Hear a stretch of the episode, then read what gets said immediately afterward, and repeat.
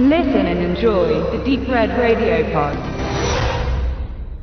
Ich habe gerade einen Film gesehen, der mich in erster Linie zurückgenommen hat ins Jahr 2016 und zwar mit nach Amerika, genauer gesagt in die Stadt Philadelphia, denn bei meinem Aufenthalt dort war ich unter anderem im Eastern State Penitentiary. Das war ein jetzt nur noch Museum und früher mal eine Haftanstalt, die für die Zeit, als sie entstand, gebaut wurde, sehr neuartig war und sich sehr unterschied von Haftanstalten, die zu diesem Zeitpunkt bereits existierten. Und das Interessante daran war aber jetzt nicht dieses Gefängnis und was daran so anders war, sondern wer unter anderem dort schon mal Gast gewesen ist. Und das hat man natürlich auch in diesem Museumscharakter sehr betont und hervorgehoben und gesagt, hier war seine Zelle, hier hat er ungefähr ein Jahr seines Lebens verbracht und es ging um keinen geringeren als Al Capone, der ähm, während seiner Karriere als Gangster und Unterweltboss ähm, ja viele Gefängnisse von innen gesehen hat. Vor allen Dingen, nachdem er dann wegen Steuerhinterziehung hinter Schloss und Riegel gebracht wurde für einen längeren Zeitraum, sondern auch schon vorher.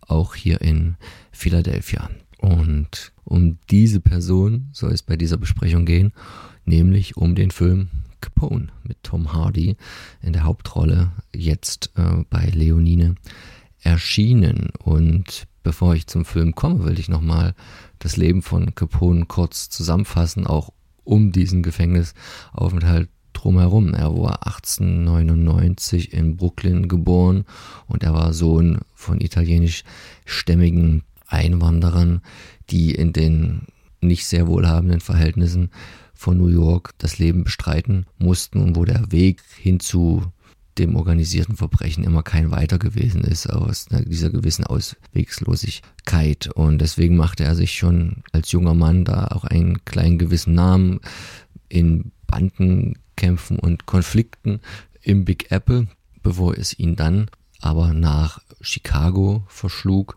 wo er ja dann den, den bekannten Teil auch seiner Historie verlebte, wo er in die dortigen Unterweltstrukturen auch während der Zeit der Prohibition vor allen Dingen eintauchte und sich dort einen Namen machte durch geschicktes Geschäftsgebaren, eine gewisse Skrupellosigkeit, eine ziemliche Härte, andererseits auch äh, viel Charisma im Umgang mit der Presse und auch ein Geschick, äh, immer den Ermittlungsbehörden zu entgehen.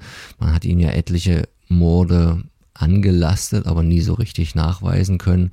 Und am Ende ist es ja dann im Jahre 31 Steuerhinterziehung, die ihm nachgewiesen werden konnte und wegen der er dann doch überraschend lange für 15 Jahre ins Gefängnis musste. Wenn man das sich jetzt, ohne dass man jetzt nachlesen will und genau historisch sich betrachten möchte, das filmisch aufarbeiten will, sei ihm dann natürlich jetzt die Unbestechlichen von Brian De Palma empfohlen, wo ja Kevin Costner diesen Elliot Ness, diesen Beamten dort spielt, der mit seinem Trupp dort ähm, Capone ein bisschen auf den Leib rückt, es ihm zumindest schwer machte, ihm eine Menge Geld kostete und am Ende tatsächlich für was wie eine Lappalie ja letztendlich klingt, zu dem anderen äh, Taten, die ihm vorgeworfen wurden.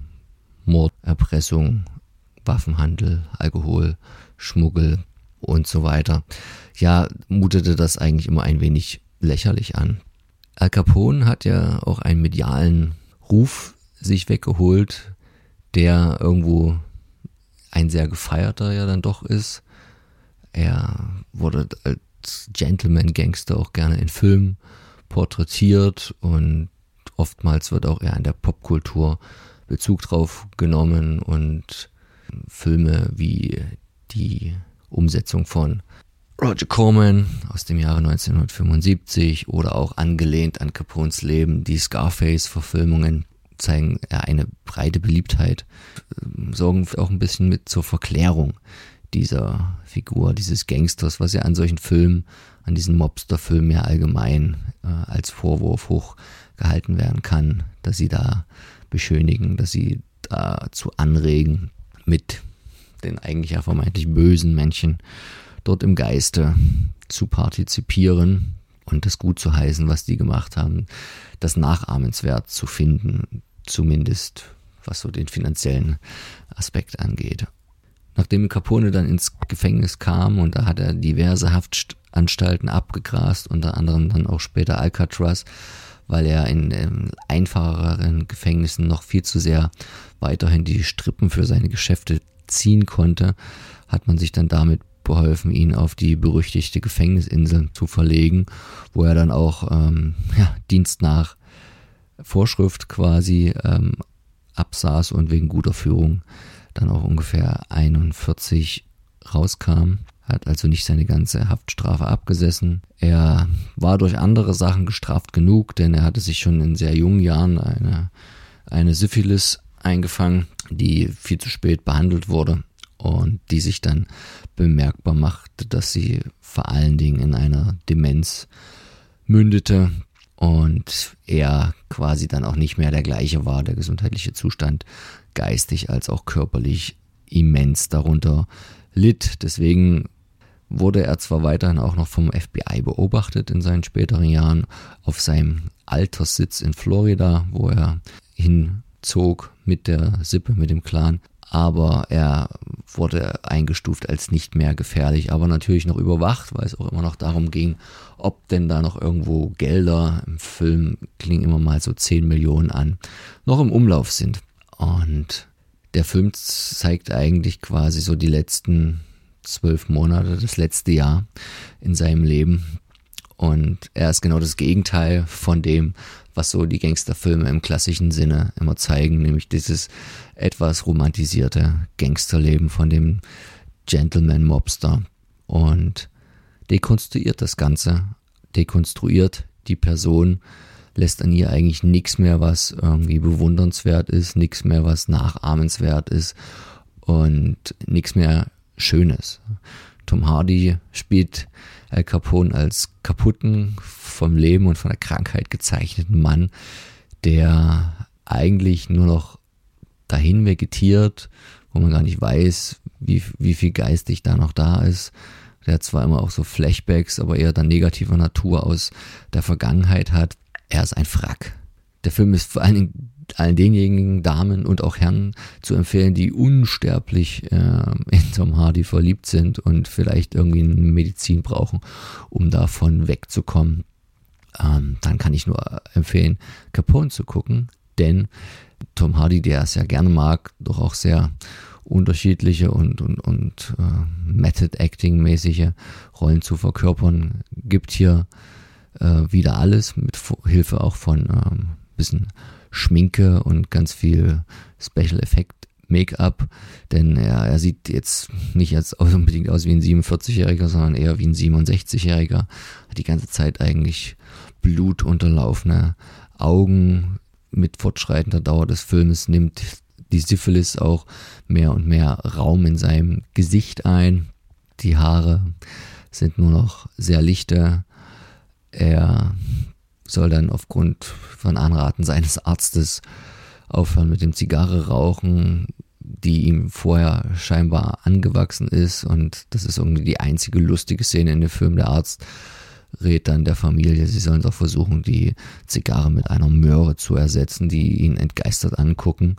Ähm, aber ja, sie tun es dann und in der zweiten Hälfte des Films hat er dann die ganze Zeit ähm, nur noch eine Möhre, im Mund und verschluckt sich auch ab und zu mal und er erstickt dann fast daran. Es wird gezeigt, wie er sich einpisst. Es wird gezeigt, wie er sich nachts im Ehebett mit Frau einscheißt.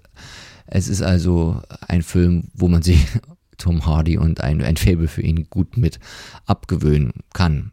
Der Film ist sperrig. Es passiert eigentlich nicht viel. Es sind diese, diese Flashbacks, die er mit seinem Alltag den er eigentlich meiste Zeit in einem Stuhl verbringt, ähm, mixt und der Zuschauer muss erstmal rauskriegen, so langsam, was ist da, was passiert da wirklich, welche Personen sind jetzt real, was ist nur in seinem Kopf. Und ich habe mich halt gefragt, ob ich jetzt den Film gut finde oder schlecht. So ein richtig ähm, eindeutiges, endgültiges Urteil kann ich mir noch gar nicht machen. Denn da, da wäre vielleicht zu späterer Zeit nochmal eine Zweitsichtung möglich, bei der man dann ja eigentlich erst merkt, wie gut einem so ein Film gefällt oder nicht. Der hatte übrigens den Working Title Fonso, wie ja auch der Spitzname von Al Capone. Das L steht ja auch für Alphonse, ähm, hieß, was ich auch irgendwie schöner und besser gefunden hätte, aber ich denke mal, da haben die Produzenten, wie es leider so oft ist, gedacht, sie gehen hier auf Nummer sicher und oder setzen auf das vermarktungsträchtigere Gefährt Capone. Ich denke aber nicht, dass es äh, so den großen Unterschied macht, denn je nachdem, und das kann man ganz gut nachlesen bei der IMDB, was so die Bewertungen der Zuschauer sind, sind die entweder ziemlich positiv oder ziemlich negativ, was dem Film insgesamt eine ziemlich durchschnittliche Bewertung von 4,7 gibt. Selten werden aber diese Mittelwerte vergeben. Also die einen zeigten sich dann doch eher recht begeistert, viele konnten aber auch damit gar nichts anfangen und das zeigt, glaube ich, relativ schön, dass das doch sehr viel von der Erwartungshaltung ähm, abhängt.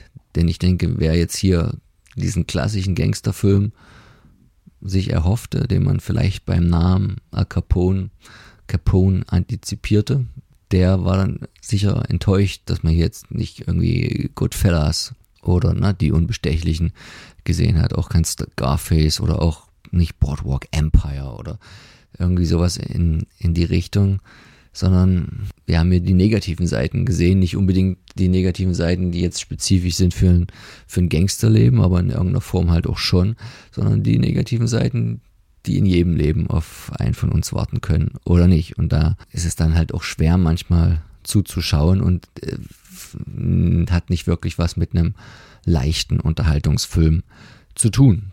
Dieser sollte ursprünglich ins Kino kommen, da kam dann ein bisschen Covid dazwischen. Da hat der Regisseur und Autor Josh Trank ein bisschen Pech gehabt. Das war irgendwie nicht so das erste Mal, dass ihm da was mit der Produktion nicht so glücken sollte. Auch bei der Fantastic Four Neuverfilmung aus 2015 war das wohl nicht so das Produkt, was er sich vorgestellt hatte, was dann am Ende veröffentlicht wurde. Da gab es ja auch von Produzentenseiten äh, viel Einmischung und die Vision hat sich da reichlich verändert. Ein bisschen, ein bisschen stärker zu bewerten ist ja da der vorherige Film von ihm entstanden. Der Chronicle. Hier haben wir mit Capone aber ein sehr kleines, individuelles Werk mit Tom Hardy in der Hauptrolle, den viele gesagt haben, Mensch, der spielt ja richtig gut. Viele haben gesagt, das ist das Einzige, was den Film rettet. Ich bin mir da gar nicht so sicher, ob das jetzt so die riesengroße schauspielerische Leistung gewesen ist, weil am Ende war vieles halt Schminke, auch jetzt nicht so übermäßig gut gemacht, finde ich, aber irgendwie immer noch besser als das dann mit CGI zu lösen, wie bei The Irishman. Und äh, im Prinzip nuschelt er den ganzen Film über nur irgendwas auf Italienisch mit einer Stimme, die vermuten lässt, dass wenn ihn irgendwie nicht die Syphilis geholt hätte, dann wäre es irgendwie kurze Zeit später sicher der Kehlkopfkrebs gewesen. Also da war nicht mehr viel übrig. Und deswegen, also schon irgendwo sicher auch eine Leistung.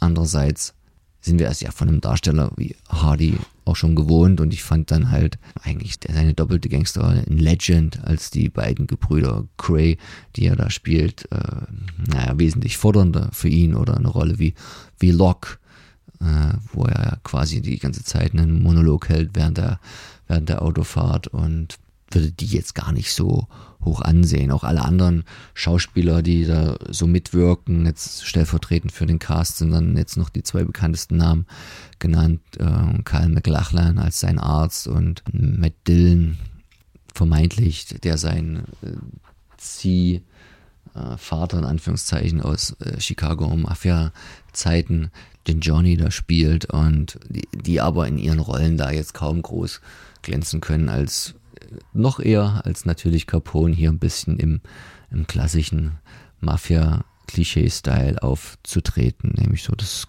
galanten, eleganten, eloquenten Mobsters, von dem bei Capone selber ja nicht viel übrig geblieben ist.